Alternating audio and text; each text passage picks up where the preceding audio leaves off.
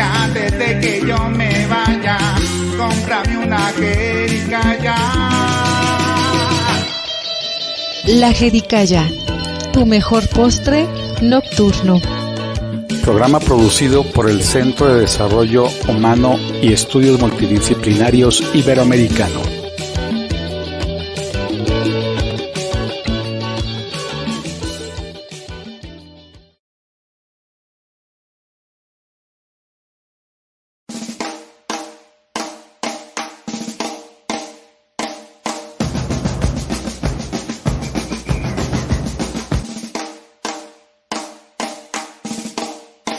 Descubriendo talentos.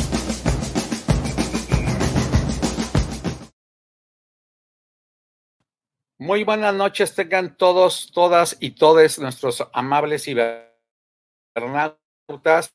Estamos en un día más de un programa La Jericaya, hoy día jueves 13 de abril de 2023, con el tema Día del Investigador o Investigadora Científica. Y obviamente, este, pues agradecemos en los controles la presencia de Israel Trejo, que como siempre nos apoya en el aspecto técnico, deseándoles felices Pascuas en estos días de asueto. El día 10 de abril fue el Día del Investigador Científico y por ello el día de hoy nos acompaña un joven científico mexicano, Tapatío, que ha logrado trascender fronteras y justo hoy se encuentra en Inglaterra, al cual le damos las gracias por esta entrevista con, creo, siete horas de diferencia en el horario. Gracias, Jorge, por estar aquí con nosotros en los micrófonos de Guanatos y en este programa La Jericaya. Eh, gracias por la invitación. Gracias a ti. Él es Jorge González Cázares. Nos vamos a permitir dar eh, muy brevemente una reseña curricular de, de su trayectoria. Él es doctor en estadística, galardonado por Harrison Howard eh, por su tesis altamente recomendada, eh, la publicación de 11 manuscritos, nueve de los cuales han sido ya publicados y eh, Springer está trabajando actualmente. Él es de la Universidad de Warwick, ¿es correcto la pronunciación? Bueno, le dicen Warwick, por alguna razón, pero sí. Warwick, gracias. Y bueno, tiene una maestría en ciencia matemáticas, eh, graduado con mención honorífica eh, por la Universidad Nacional Autónoma de México, donde también hizo su licenciatura. Y bueno, eh, es muy extenso su currículum. nos gustaría, pues, ahorita estás realizando una estancia de investigación allá en Inglaterra y aquí este, estaba yo haciendo mención de, de Spring, Springer. Eh, ¿Nos podrías más o menos platicar un poquito acerca de lo que estás haciendo allá? Sí, ah, ahora estoy en una posición de postdoc, eh, que técnicamente se llama Research Fellow. Soy básicamente un investigador asociado que no tiene eh, derecho a ser a, plaza permanente, ¿no? O sea, es una plaza temporal específica de tres años.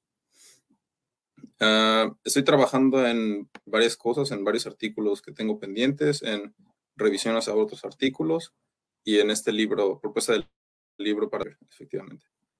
Ah, el eh, tema principal del libro es sobre simulación de ciertos procesos estocásticos y sobre aproximación de algunas cosas. ¿En qué parte estás exactamente de Inglaterra? Ah, pues yo estoy en Londres. La Universidad de Warwick está en una ciudad llamada Coventry cerca de Birmingham, al noroeste de Londres, eh, como a una hora en un tren rápido. Pero eh, Warwick y otras universidades cofundaron algo llamado el Instituto Alan Turing en, dentro de la Biblioteca Británica que está en Londres. Y entonces ahí es donde mi jefe y yo estamos realmente basados, ¿no? donde estamos localizados, donde están nuestras oficinas. entonces por eso ambos vivimos aquí en Londres.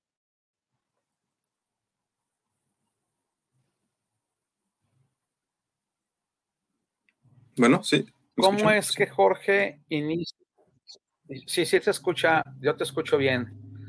¿Cómo, es que Jorge inicia en esta rama del saber de, las matemáticas? Porque según entiendo, eh, pues tu área de, de expertise y lo que has venido estudiando son estadísticas y son matemáticas y pues obviamente son ciencias duras donde la mayoría de las personas pues le tenemos un poco de miedo a las matemáticas. Eh, probablemente tenga que ver el sistema educativo que tenemos donde nos dicen que las matemáticas son difíciles y ya sabes todo este eh, aspecto de, que no vas a entender el álgebra, etcétera. ¿Cómo es que Jorge empieza a adentrarse en este conjunto de conocimientos y cómo es que le gustan las matemáticas? Hablemos, háblanos un poco desde el principio de, tu trayectoria, como cuando te adentras a esto. Ah, pues esta es una historia un poco larga, pero empezó más o menos mis padres me inscribieron en una escuela llamada CEDI, no sé si la conocen. Está en realidad en Zapopan, en Guadalajara. Eh, Centro de Desarrollo Integral Arboledas. Sí. Son, eh, son muy competitivos, son muy exigentes, y, pero lo más importante era que tenían un taller de matemáticas. ¿okay? Mis papás vieron que tenía como una cierta inquietud sobre matemáticas, haciéndole preguntas de cómo se multiplicaba y todo eso desde una edad más o menos temprana. Tampoco nada fuera de lo, o sea, completamente espectacular. Pero sí, antes de que me lo enseñaran, desde que sabía que existían multiplicaciones, de, de, hablar con primos que me llevan un par de años, dije, ¿qué es eso? ¿no? Entonces le preguntaba a mis papás y era muy curioso. dijeron, ¿por qué no te metes a ese taller? ¿no? O sea, dije, pues bueno, o sea, no, no me, no me llamaba la atención, pero ya ven cómo son los padres, ¿no? Necesitan un poquito de empujón los hijos. Entonces me metieron ahí y la verdad es que tuve una maestra fantástica ahí. Me, nos hizo ver las matemáticas más bien como juegos, como resolver acertijos, más que nada. Y pues nos enseñaba así varios acertijos y con eso vas entrenando el cerebro a tratar de resolver acertijos completamente nuevos, ¿no? No se parecen a otros, pero el libro empieza a identificar patrones y como estrategias de cómo encontrar la, solución. Eh, eventualmente ella también nos, eh, nos, inscribe todos los niños en, competencias regionales y después estatales y a los que tenían, eh, bueno, a los que seguían teniendo suficiente habilidad y dedicación, pues eventualmente nacionales, ¿no? y eso fue quinto primaria, sexto de primaria. Luego en, secundaria seguía viendo taller, pero ahora era otro, otro profesor. Eh, bueno, esta, esta maestra, Crista Mezcua, eh, también a veces daba el taller, a veces era otra persona, eh, aunque ella originalmente se dedicaba a dar clases en, me parece que una secundaria o preparatoria femenil, y creo que hasta la fecha todavía lo hace. daba el taller en el CEDI, y cuando, cuando ibas a esas competencias y pasabas en la etapa estatal,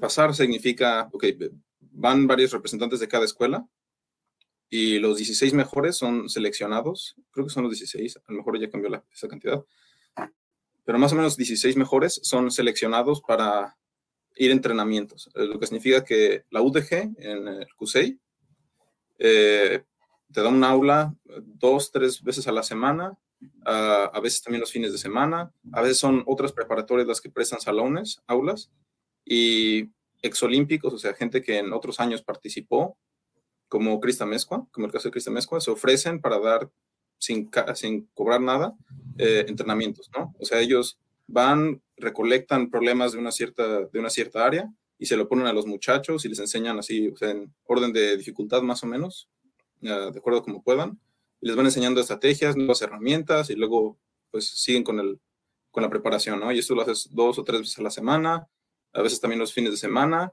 y eventualmente llega un examen. Eh, entonces, de 16 personas eh, van cortando la lista hasta que eventualmente quedan solamente 6 personas que van a representar al Estado. Y son los seleccionados que representan en las Olimpiadas. Exacto, exacto. funcionan, las Olimpiadas principales funcionan así. Otras tienen otra estructura ligeramente diferente, pero esa es como la canónica, ¿no? La, son las, estamos hablando de las, estamos hablando de las Olimpiadas de Matemáticas Sí. A nivel, a nivel nacional. A nivel nacional, sí. Así es como están estructuradas a nivel estatal para seleccionar a la selección que va a representar a cada estado y a su vez para la, para la nacional. te tocó participar.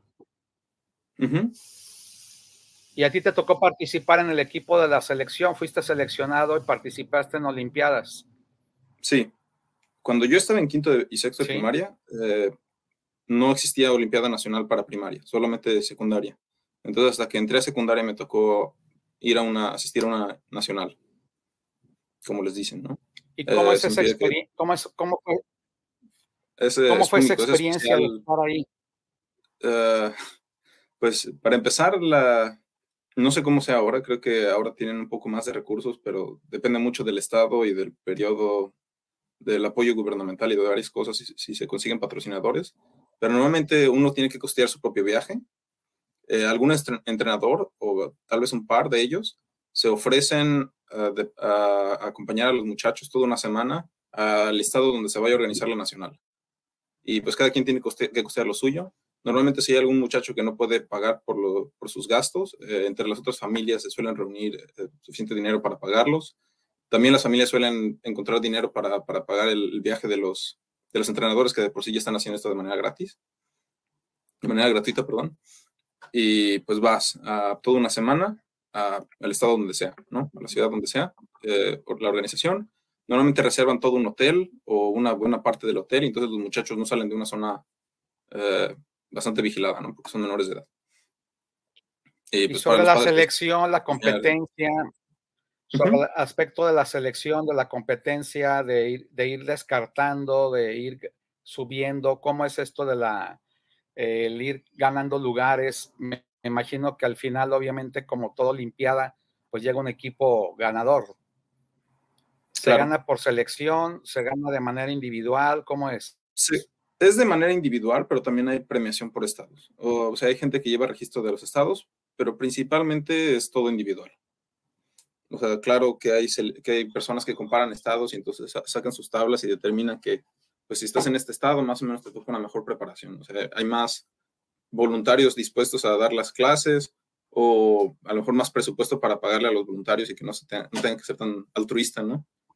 Y es más fácil entonces conseguir a alguien que, esté dispuesto a sacrificar un día de su, a la semana o dos días a la semana para entrenar a los muchachos. Pero, pero principalmente son medallas individuales. Por mero morbo, por, por mero morbo, ¿cómo le fue a Jalisco en esa ocasión? ¿Cuál? En esa ah, Olimpiada. depende, del año. En ah, Jalisco normalmente le va bien. Ah, tengo entendido que últimamente le ha ido un poco peor. Eh, porque ha habido problemas con la administración de, de, la Olimpiada a nivel local. Es decir, que hubo como una especie de conflicto entre entrenadores, se formó una especie de, de burbuja de poder, por así decirlo, de alguien que controlaba históricamente las, las Olimpiadas y otro grupo que quiso incursionar y cambiar la forma en que lo hacían y entonces no llegaron a un acuerdo. Unos creyeron que se estaban brincando a los, las, las, autoridades originales creyeron que se lo estaban brincando en esta situación a la, hora de negociar con el gobierno. Entonces se terminó dividiendo y los, pues, los que sufren pues, son todos ¿no? los jóvenes, que pues, no tienen nada que ver con este cálculo político, pero de alguna manera en esa ocasión, eh, en esa ocasión, en, en, mi último año, por ejemplo, en, la Olimpiada a nivel licenciatura, digo, a nivel este, preparatoria, rompimos el récord y creo que sí sigue sin haber sido, sin volverse a romper eso. O sea, es el récord este, actual de puntaje por equipos. Eh, tuvimos, ah, son, son seis personas por estado y creo que son 16 medallas de oro y tuvimos cinco de ellas y una medalla de plata en el, ah, como delegación. Con, sí, o sea, Dentro de nadie, nadie igualado ni se ha acercado. De las, Dentro de estas competencias de Olimpiadas, eh, en el medallero, eh, ¿cuántas lograste tú durante todas estas competencias? ¿A nivel nacional? ¿Cuántas medallas tuviste a nivel estatal, nacional? Uh, estatal no, no tengo idea, son muchas. Ah, a nivel nacional, en, el, en lo que es OMAPS y OMM, creo que tuve una medalla de bronce, una de oro en, secundaria y luego en preparatoria tuve una plata y dos oros a nivel nacional. A nivel estatal no recuerdo y en otras competencias tampoco recuerdo. Si, si busco en mi CV tal vez ahí tengo un registro, la verdad ya no lo recuerdo bien.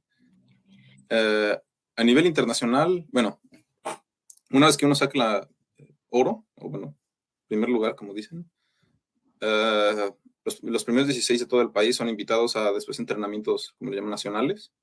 significa que 10 días al mes vas a algún estado y pues, estás encerrado en algún hotel, convento o alguna especie de Airbnb eh, junto con algunos entrenadores y por 10 días no haces nada más que matemáticas. Te despiertas, desayunas, matemáticas, comes matemáticas, te vas a dormir. Así, por 10 días. y al final de esos 10 días... matemáticas. Sí. sí, sí, claro. Todo, todo es matemáticas. Eh, en esos sé, 10 días. Que, sé, que, sé, que, fuiste, sé que fuiste galardonado este, por la, si mal no recuerdo, eh, creo que se llama Medalla Gavino. Eh, ah, en la licenciatura se llama Gavino Barreda y en la maestría Alfonso Caso. Gavino Barreda, sí. Ya, este, platícanos un poco ese reconocimiento. Ah, pues la UNAM, eh, al menos la Facultad de Ciencias, creo que en todas las facultades, tiene un reconocimiento por generación y por carrera al alumno con en principio con mejor promedio, que en ningún momento fue irregular, es decir, que nunca se atrasó con las materias y que tenga, sí, o sea, que se haya graduado en, a lo más cuatro años sin atrasarse con materias y con el mejor promedio. Eh, en mi caso... Y esto lo da... Creo que... ¿Esto lo da la Academia Mexicana de Ciencias eh, por excelencia académica? No, no, lo da la UNAM misma. O sea, es como reconocer al ah, mejor graduado por generación.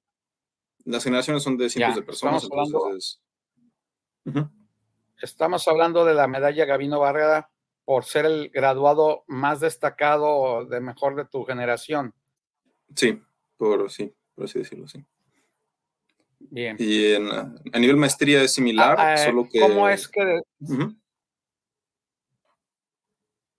Sí. Sí, adelante, adelante. A nivel, maestría, es también este, mención honorífica. Sí, y la medalla Alfonso Caso, que es parecida, pero no solo, es, eh, no solo evalúan el promedio que lleva, sino también eh, la tesis, el impacto de la tesis, ¿no? Y es así, no sé, no sé cómo conforman el comité, pero también afortunadamente me la llevé. Ah, también es por programa de maestría, entonces es como que en otros programas de maestría se llevan a cada quien su medalla. ¿Recuerdas tu tesis ah. de ¿Recuerdas esa tesis? ¿Recuerdas esa tesis sobre qué fue? Sí, fue sobre procesos Wishart. ¿De qué trató esa tesis? Ah, era de probabilidad. Explícanos un Era sobre la existencia y, existencia y propiedades de procesos Wishart. para explicarlo más o menos, la, bueno, muchas personas conocen la distribución normal, esta bella campana gaussiana. Ah, esencialmente, muchas distribuciones en la naturaleza y en varios experimentos se asume o se observa que son normales porque existe esta ley de los eh, teorema del límite central, lo que significa que cuando promedias o tienes una población muy grande y sacas como promedios, muchas cosas tienden a distribuirse casi normal.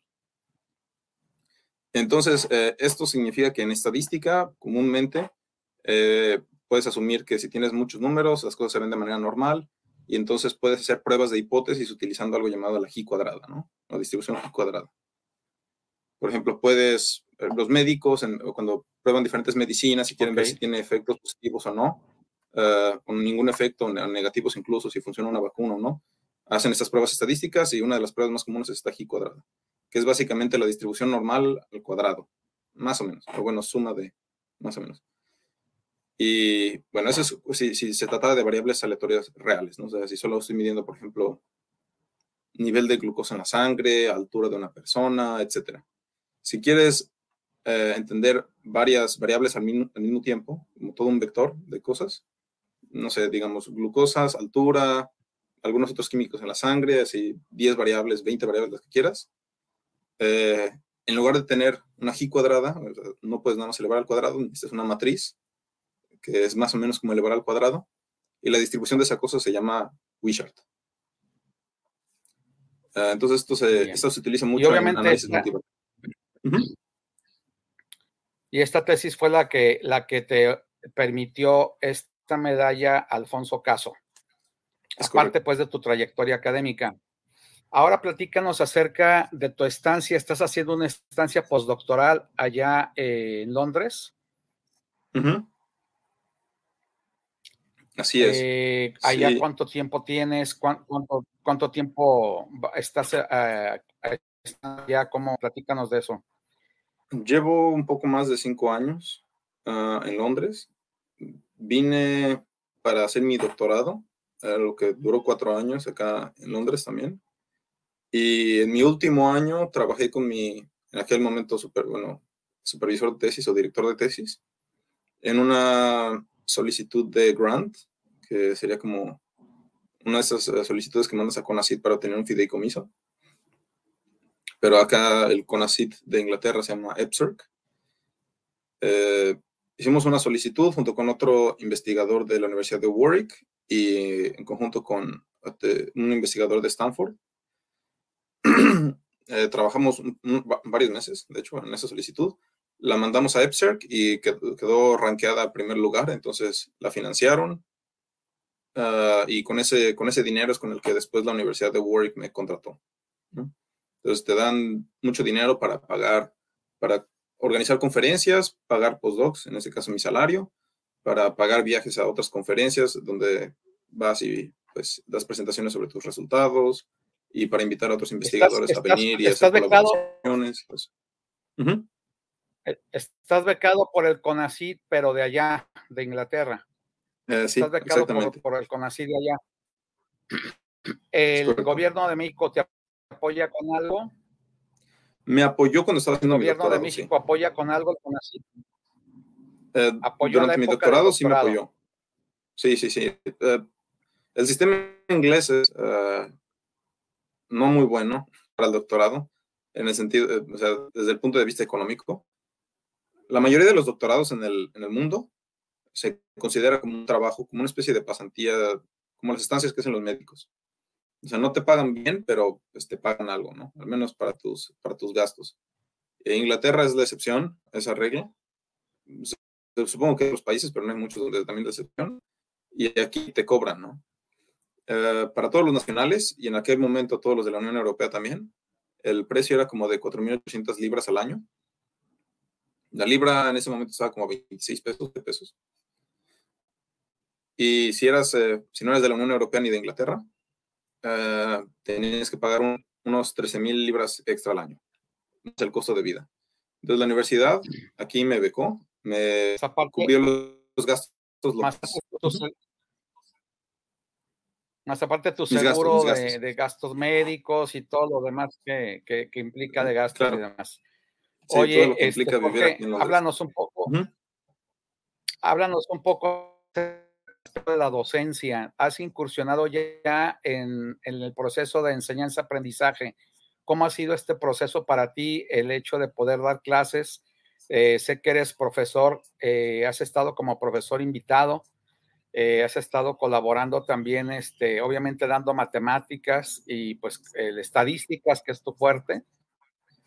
Este, platícanos acerca de la docencia, ¿cómo es eso para ti?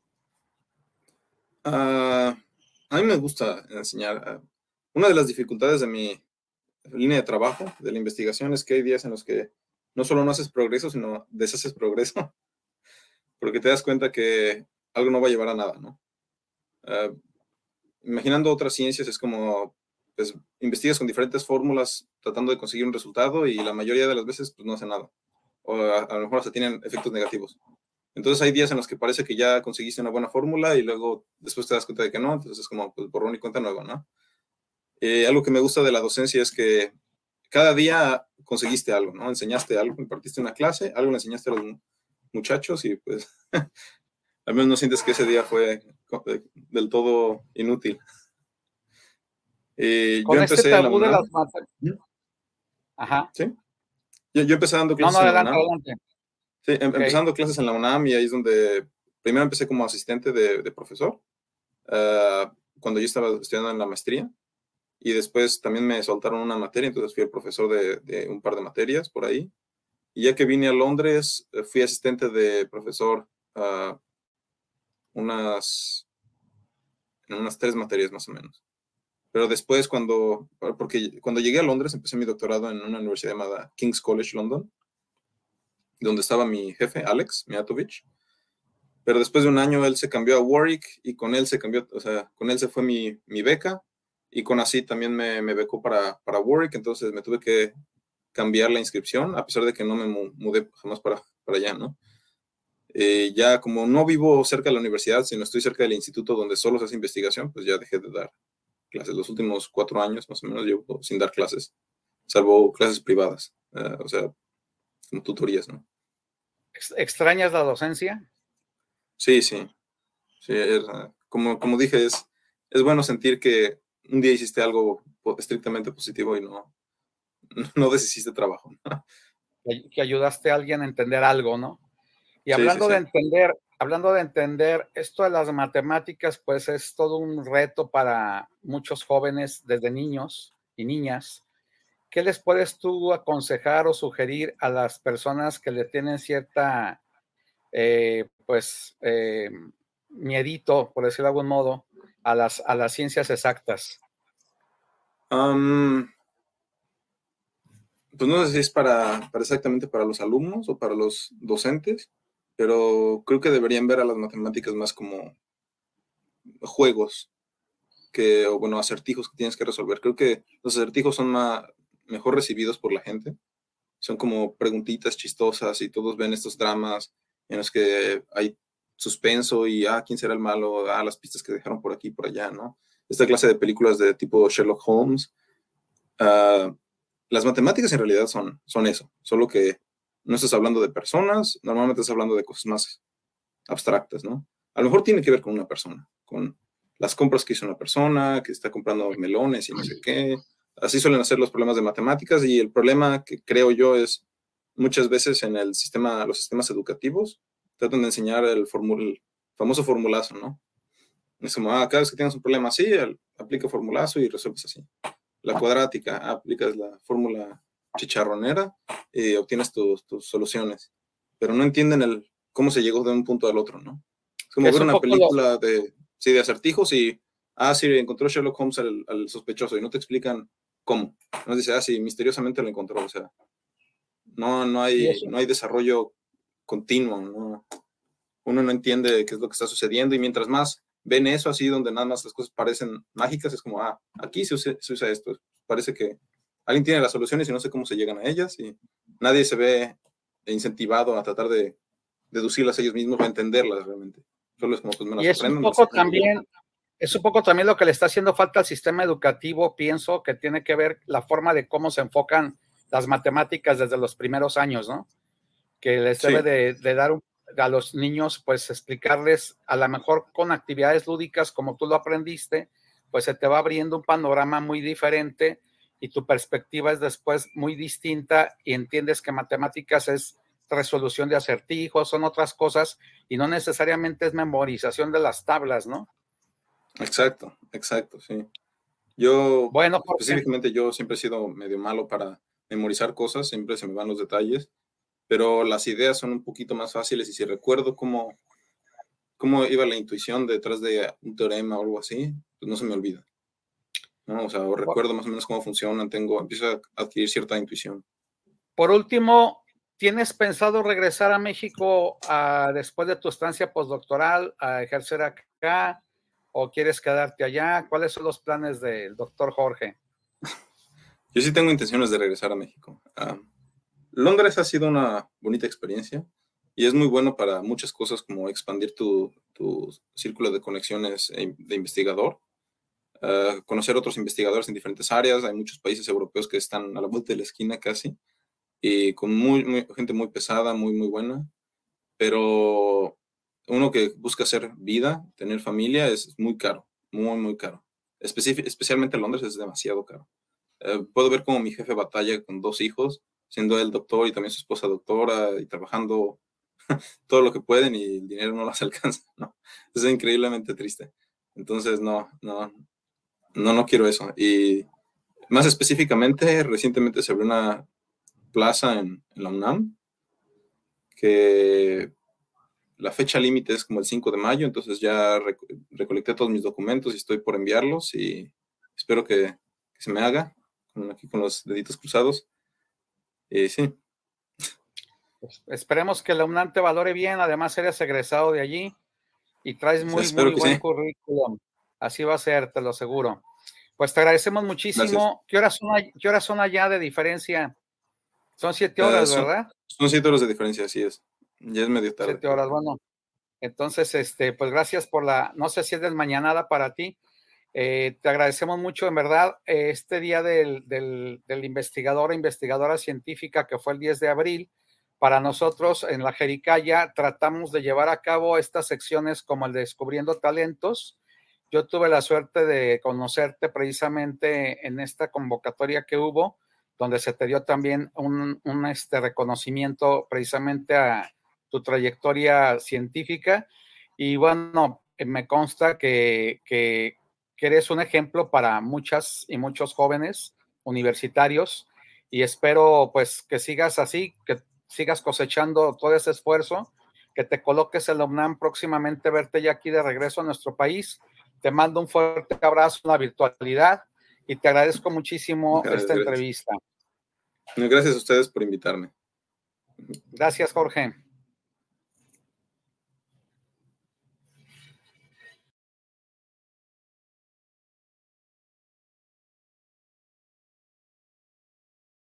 ¿Te gustaría estudiar un diplomado en métodos alternos y solución de conflictos? Te invitamos a cursarlo, es completamente en línea. Comunícate al 3 veces ¿Te gustaría estudiar un diplomado en métodos alternos 264, avalado por el Instituto Te invitamos a cursarlo, es completamente Puedes certificarte en línea. como mediador al 3 o mediador. 80 96 264, avalado por el Instituto de Justicia Alternativa. Puedes certificarte como mediador o mediadora.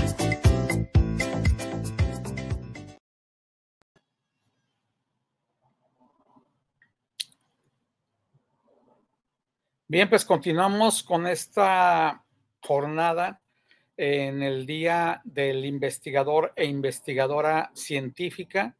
Hemos escuchado una interesante entrevista que nos hizo el favor de proporcionar el doctor Jorge González, que nos hablaba acerca de sus andanzas en la estadística como ciencia matemática y obviamente, pues cómo la estadística ha venido e incursionando desde el punto de vista de que ahora ya es tomado en cuenta más para aspectos de obtener información, eh, sus andanzas en el extranjero, en fin. Eh, quisiera primeramente pues agradecer los cibernautas que nos hacen el favor de conectarse. A Isabel Ramos, saludos para el programa y saludos a la Jericaya.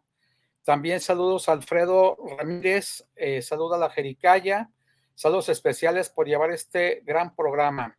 Pilar Dávalos, saludos para el programa, saludos de Tonalá para el programa, saludos especiales para los panelistas. Tenemos también saludos de Silvia Pérez, saludos para el programa y saludos, qué interesante el tema del invitado y cómo se ha ido formando en el extranjero.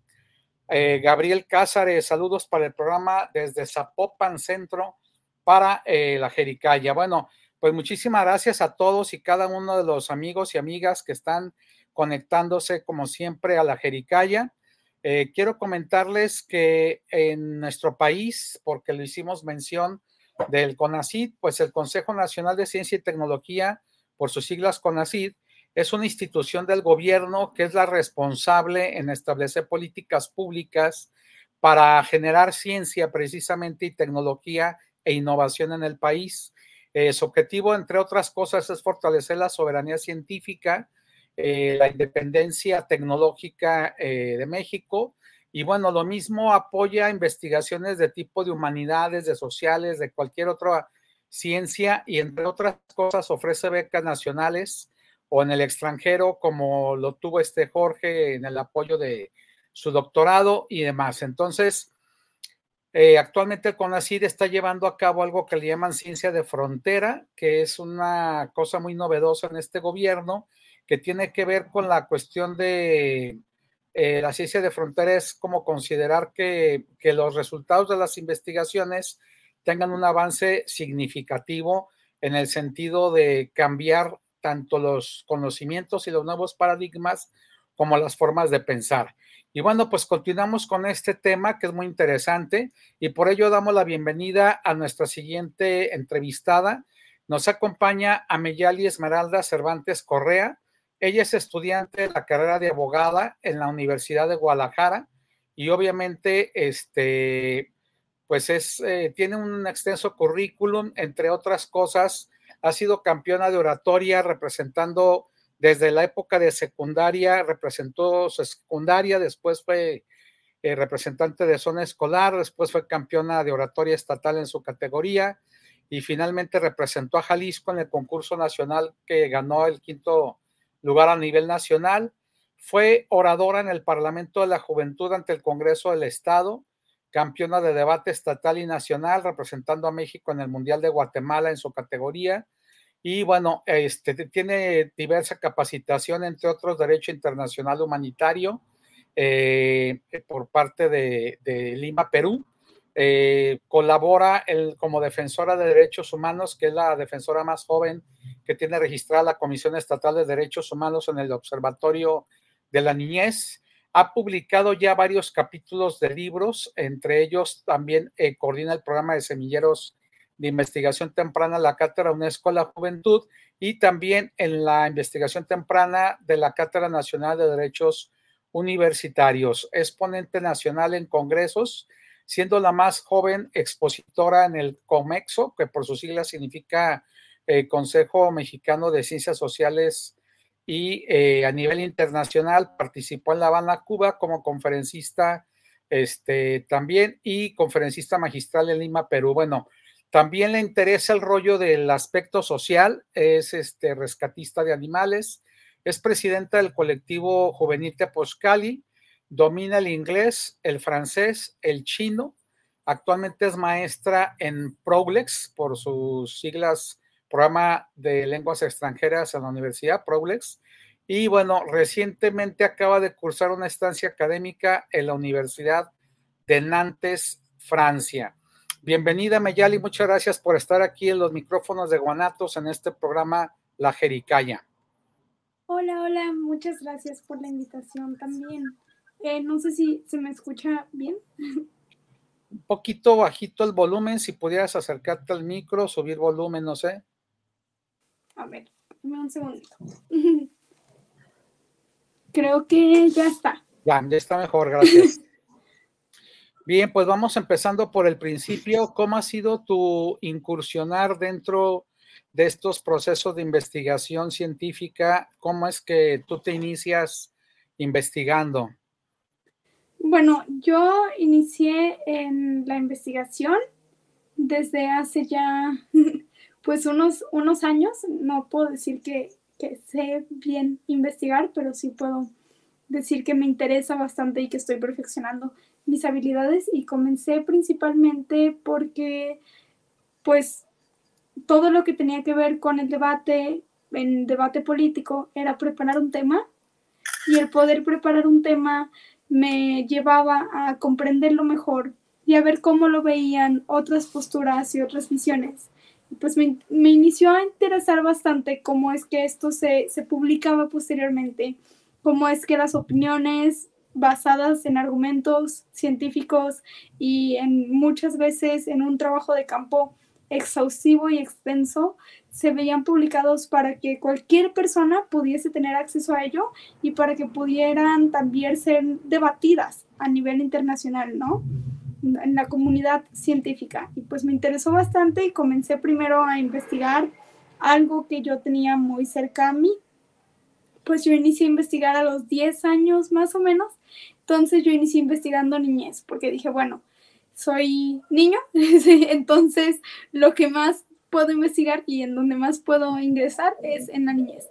Así que comencé yo estudiando la niñez y mi primer acercamiento fue mujeres víctimas de violencia doméstica a menores de edad.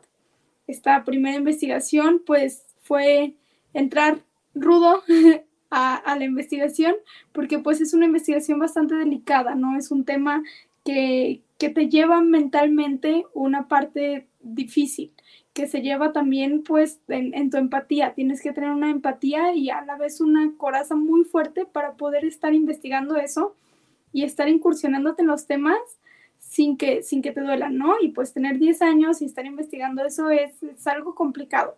Entrevistar a las personas que son de tu edad y que están pasando por situaciones que, que nunca te habrías imaginado o que o que tú como, pues en tu privilegio no sabes que existen, pues es un, una barrera de realidad que se te cae, ¿no? Y me inició a encantar la investigación desde ese momento porque pues me di cuenta de un privilegio enorme que tenía de poder yo eh, investigar esto y de poder yo hablarlo, ¿no? Hay personas que no tienen ese privilegio, entonces decidí hacer uso de este privilegio para, para continuar en la investigación y poder hablar de temas que, que si bien no siempre son directamente eh, míos, pero que están afectando a todas las personas en su esfera y que tienen que ser hablados, tienen que ser escuchados.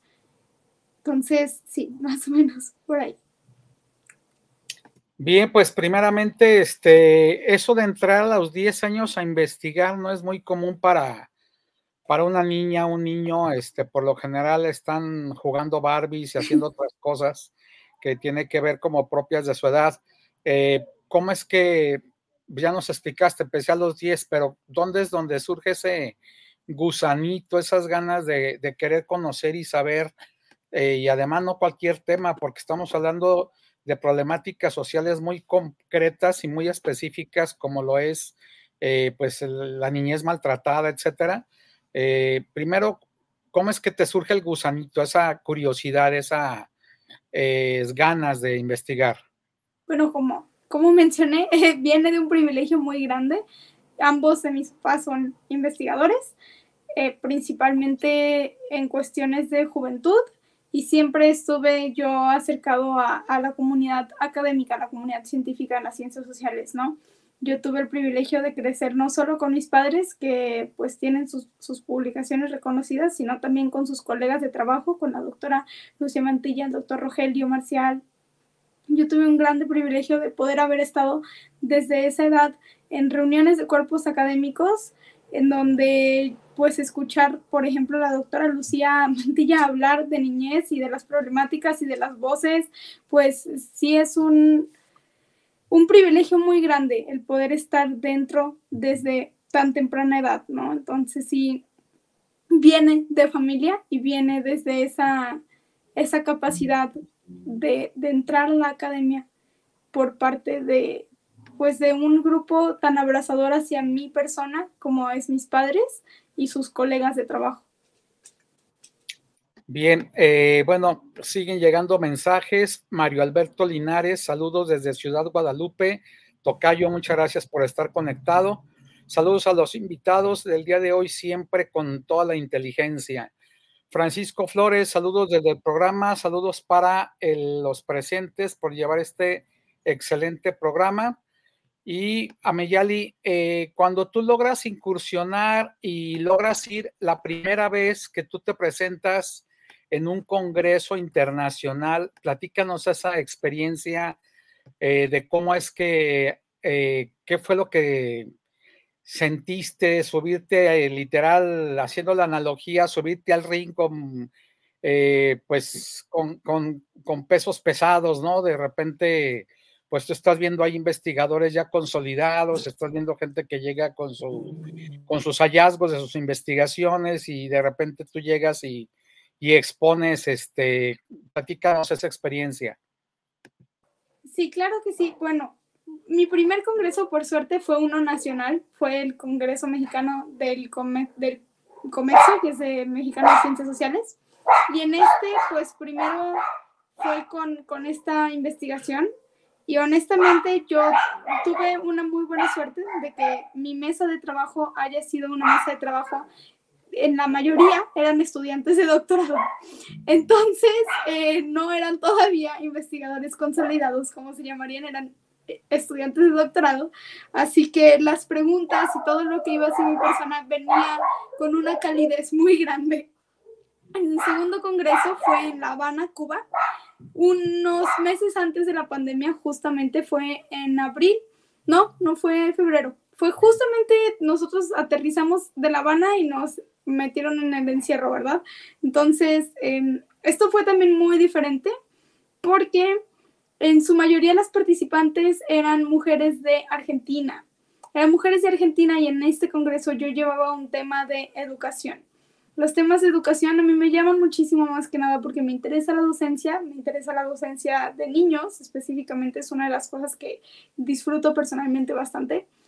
Y entonces yo inicié mis investigaciones en docencia y voy a este congreso de educación con educadoras, educadores, con docentes, doctores en educación, que tenían muchas preguntas en cómo se había llevado a cabo esta investigación. Esta investigación yo la realicé con mi madre eh, que también pues ella estudió la normal para educadoras, entonces pues yo venía también muy cobijado.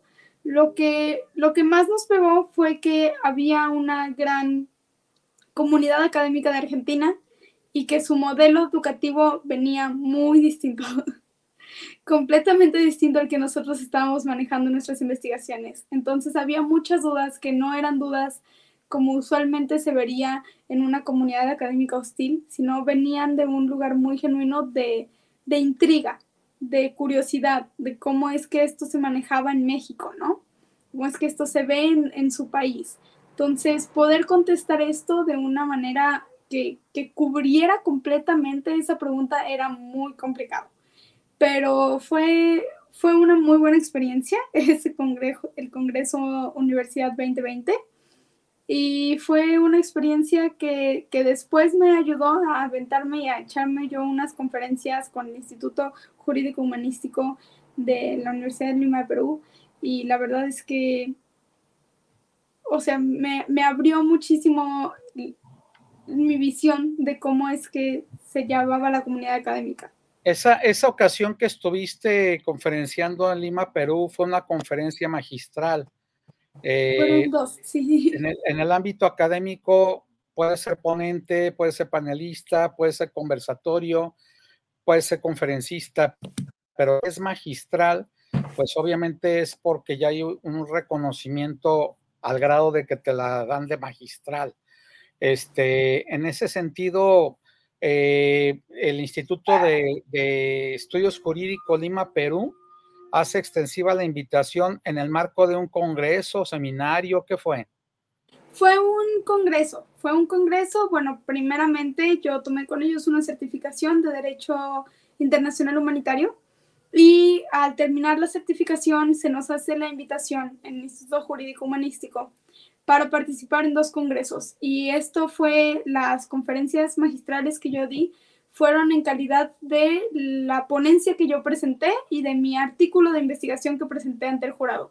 Es decir, no se evaluó como una trayectoria ni nada, fue meramente la calidad de la investigación presentada, la calidad del artículo presentado ante este jurado y decidieron que mi artículo era, pues, ante los ojos del jurado, eh, el apto y el adecuado para hacer una conferencia magistral. Yo estoy completamente agradecido con el doctor León de haber podido participar en este. Fue en dos ocasiones, uno fue en el lado jurídico y en otro en el lado humanístico, que fue de psicología, en el que hablé sobre niños y trastorno de déficit de atención. Esto desde el ámbito educativo también. Bien, siguen llegando los mensajes. Muchas gracias a todas, a todos y a todos por estar conectados. José Luis Rodríguez, saludos para el programa desde Ciudad Juárez, allá en la frontera. Saludos al doctor Mario y a su invitada especial del día de hoy. Javier Mendoza, saludos para el programa, saludos para la Jericaya, primera vez que los escucho y una felicitación por tener invitados muy, pero muy preparados. Muchas gracias, Javier, muchas gracias, José Luis. Bien, continuamos entonces. Eh, platícanos acerca de cuáles son las líneas de investigación que actualmente estás tú llevando a cabo. Bueno, pues como ya mencioné, a mí me, me interesó muchísimo la niñez en un momento por ser niño, pero pues me quedé ahí porque me di cuenta que había una, un problema social muy grande en las voces de los niños no siendo escuchados. Y eh, pues no quiero hacer lo que siempre yo le, le, decía a los investigadores que no debían de hacer, ¿no? Hablar por los niños, pero sí me gustaría poder investigar para darle una voz. Así que actualmente mi línea de investigación es en torno a niñez y conflicto armado, específicamente el caso del crimen organizado en México estoy investigando el reclutamiento y una responsabilidad internacional del Estado, si es que existe una responsabilidad internacional o cumplimiento o incumplimiento de los organismos internacionales en torno a la protección de los derechos de los niños. en relación a los conflictos armados que se encuentran en México con el crimen organizado y, y la Guardia Nacional, lo que era antes el, la Policía Federal y el, Ejército y ahorita la Guardia Nacional. Bien, este apoyo, eh, esta investigación, eh, ¿quién te la asesora? ¿Con quién te estás apoyando? Eh, ¿Tienes alguna auspiciado por conocido? ¿Cómo es que, o es con tus propios recursos? ¿Cómo es que tú estás investigando este tema? Bueno, esta investigación es para mi tema de tesis de licenciatura, con la que espero poder titularme de la licenciatura de abogado. Espero también que la universidad dé el primer título de abogado, esperando. Y bueno, estoy con el doctor Dante Aro, que es el defensor de los derechos universitarios en la Universidad de Guadalajara. El doctor Dante trabaja temas de seguridad y Derechos Humanos desde hace ya mucho tiempo en su cuerpo académico junto con el doctor Marcos Pablo Moloesnik, es uno de, de, las personas que me encantaría que fuera mi lector. Y bueno, estoy, tanto el doctor Dante como su equipo se ha estado encargado de asesorarme. Todavía no hemos llegado a la fase de investigación de campo, así que no hemos visto nada que tenga que ver con financiamiento de la investigación. Esto solo ha sido, pues, tanto eh, documental hasta el momento porque no hemos llegado a esa parte del trabajo de campo en, el área metodológica, ¿no? Platícanos acerca de cómo fue tu estancia allá en la Universidad Nantes, Francia. Pues eh, honestamente. Adelante. Fue una de las mejores experiencias que he tenido en, en, crecimiento personal, en crecimiento académico. Fue bastante enriquecedor. Eh, tomas clases con muchos docentes, muchos docentes de diversos lugares. Por ejemplo, yo tomé clases con el doctor Derek Wilson. El doctor Derek es de Escocia y tomar clases con él en la universidad fue una experiencia mágica, excelente. Sus clases son una de las mejores que yo he tomado en toda mi carrera.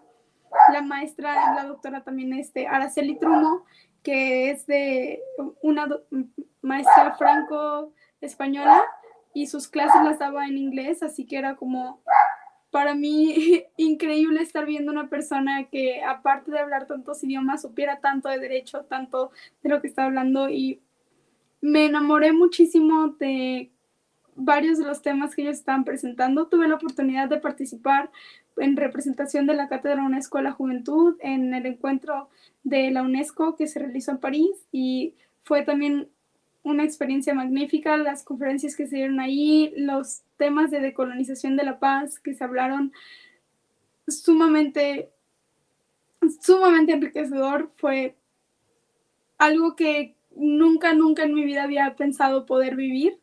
Y si tienen oportunidad, tienen privilegio de hacer una estancia en el extranjero por parte de la Universidad de Guadalajara, los estudiantes, yo háganlo, váyanse, a la universidad da todo el apoyo que puede dar en tanto económico y en cuestiones de acompañamiento a los estudiantes. Es muy, muy buena experiencia y si tienen esa oportunidad económica y no solo económica, sino también en que estén ahí mentalmente para poder llevar a cabo pues la responsabilidad de vivir en otro país, de verdad crecen mucho como personas, crecen mucho como estudiantes, se les abren un montón de puertas, el networking es increíble.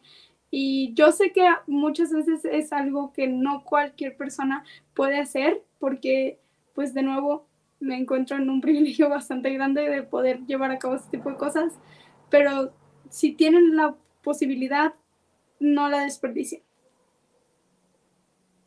Bien, este, ¿qué, fue las eh, temáticas que abordaste allá, las materias que cursaste, te especializaste en qué ámbito? Bueno, allá yo tomé mis materias eh, que tomaría normalmente en la universidad, no fueron ningún especializante como sigo en la licenciatura, sin embargo fueron en torno al sistema legal de Estados Unidos y el sistema legal de Inglaterra, todo lo que es el Commonwealth, el Common Law y el derecho internacional. Estuve en clases de Derecho Comparado, en donde se hablaba del sistema civil y el sistema law, al igual que Derecho Internacional Clásico y Derecho Internacional del Law. Y pues dos clases, una del sistema legal de Estados Unidos y otra del law en un contexto global, eh, en el law británico. Entonces, muy específicamente hacia el derecho comparado del common ¿Cuáles son los planes de Ameyali a futuro una vez concluyendo la licenciatura?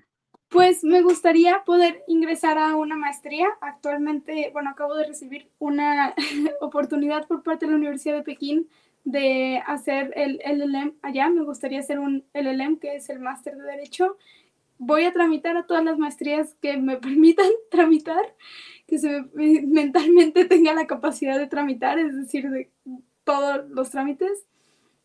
Y la que me acepte, la que yo sea un perfil adecuado para estudiar con ellos y llevar a cabo mis investigaciones ahí, porque claramente no todos los másters también van a ver mi investigación como un perfil adecuado para ellos, pues mi investigación está muy centrada en Latinoamérica. Entonces, voy a tramitar a todas las posibles y voy a contactar a los investigadores que me parece que hacen match con mi investigación para poder estudiar un máster y posterior un doctorado. Estamos hablando de que mencionaste la Universidad de Pekín. Sí, sí, este, he, recibido, eh, se acercaron a mí por parte de reclutamientos de la Universidad de Pekín, me comentan que hay una beca posible para estudiantes mexicanos, que de nuevo cualquier persona que nos esté escuchando que quiera tramitar a su máster es para cualquier carrera. Todos los estudiantes mexicanos pueden tramitar. Ahorita México, China tienen muy buenos eh, acuerdos, muy buena relación. Busquen todas las becas del gobierno chino. Hay muchas. Y bueno, a mí se, se me está dando esta posibilidad. Me falta todavía algunos años para terminar la carrera. La licenciatura en Derecho son cinco. Entonces todavía hay, me queda un añito. Pero espero en cuanto termine, si la oportunidad sigue ahí, poder eh, tomarla, al igual que todas las que, las que se presenten para mi máster. Bien, pues eh, muchísimas gracias a Meyali Esmeralda Cervantes Correa por esta entrevista. Eh, es, son días de asuelto, días de descanso, estamos en semana de Pascua. Por cierto, felices Pascuas a todos nuestros cibernautas. Este, y bueno, pues sabemos también que estuviste un poco convaleciente. Eh, gracias por, permitirnos esta entrevista y pues seguramente te va a ir bien porque pues conociéndote como te conozco, las ganas que le echas siempre, no tiene por qué irte mal porque siempre tienes esa actitud y ese ahínco de, de dar ese plus.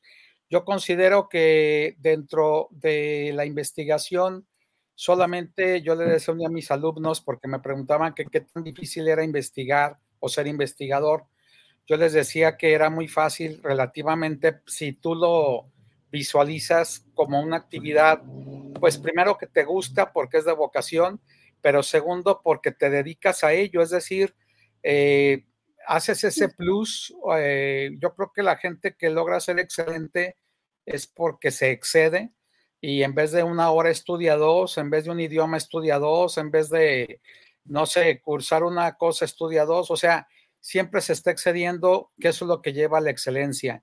Y pues para ser investigador o investigadora nada más hay que excederse, hay que dar ese plus en términos de, atletas, pues hay que dar el, el a esa cosa de decir hasta el último aliento, pero, pero hay que seguir, ¿no? Sí, Muchísimas gracias, La investigación solo es elitista si dejamos que la élite se quede en la investigación. Entonces, hay que intentar, hay que intentar entrar a ella. nos, queda, nos queda un minuto. Por último, ¿qué le dirías tú a las chicas y chicos que empiezan a incursionar con ganas de ser investigadores?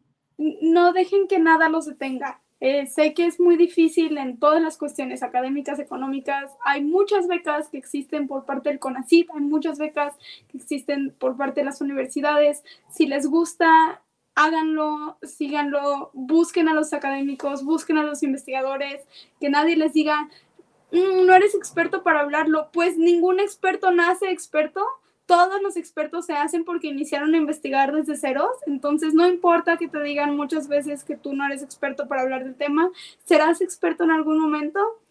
Y quién, quién es quién para decirnos que somos expertos o no en un tema. Investiguen porque les gusta, investiguen porque lo aman. Y, no se den por vencidos. Muchísimas gracias a Meyeli Cervantes, gracias a nuestro amigo Israel Trejo, como siempre apoyando el soporte técnico, los controles. Nos vemos el próximo jueves 20 a las 10 de la noche en la Jericaya, aquí en los micrófonos de Guanatos. Les mando un fuerte abrazo en la virtualidad a todas, todos y todes. Muchas gracias.